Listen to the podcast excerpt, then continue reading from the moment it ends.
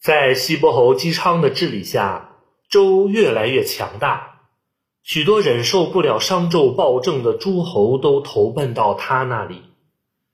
商纣听说以后，对姬昌恨之入骨，一直想找机会除掉他。当时，一向对商纣的残暴不满的王后，因为得罪了妲己，被处死。王后的父亲九侯也受到牵连，被杀害了。恶侯对纣王的做法十分不满，便为九侯辩解了几句。纣王恼羞成怒，又下令处死了恶侯。西伯侯听到这个消息后，不禁暗自叹息。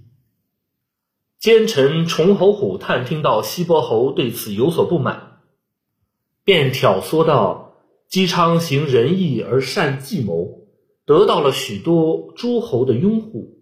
这样的人留在大王身边，早晚会成为心腹大患。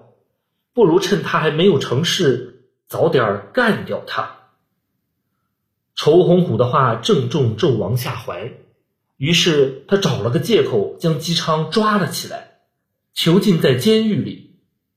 姬昌的大臣们赶紧设法营救，他们挑选了数名美女和大批的骏马珍宝，派人送到商都进献给纣王，又买通了商朝的大臣，请他在纣王面前求情。商纣见了这些美女、骏马和奇珍异宝，顿时眉开眼笑，下令释放姬昌。